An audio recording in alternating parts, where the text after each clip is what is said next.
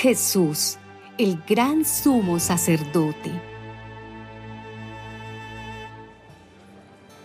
Jesús, el Hijo de Dios, es nuestro gran sumo sacerdote que ha entrado en el cielo.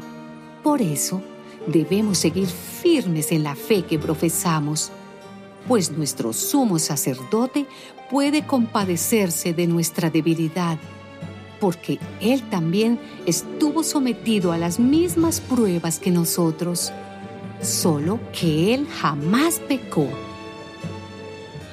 Acerquémonos, pues, con confianza al trono de nuestro Dios amoroso, para que Él tenga misericordia de nosotros y en su bondad nos ayude en la hora de necesidad todo sumo sacerdote es escogido de entre los hombres, nombrado para representarlos delante de Dios y para hacer ofrendas y sacrificios por los pecados.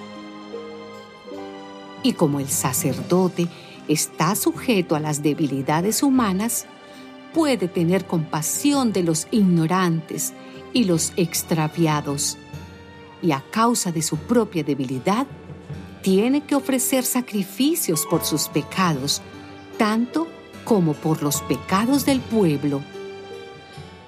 Nadie puede tomar ese honor para sí mismo, sino que es Dios quien lo llama y le da el honor, como en el caso de Aarón.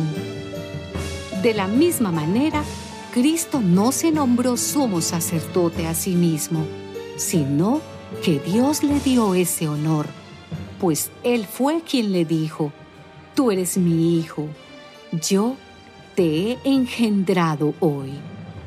Y también le dijo en otra parte de las Escrituras, Tú eres sacerdote para siempre, de la misma clase que Melquisedec. Mientras Cristo estuvo viviendo aquí en el mundo, con voz fuerte y muchas lágrimas, oró y suplicó a Dios que tenía poder para librarlo de la muerte. Y por su obediencia, Dios lo escuchó. Así que Cristo, a pesar de ser hijo, sufriendo, aprendió lo que es la obediencia.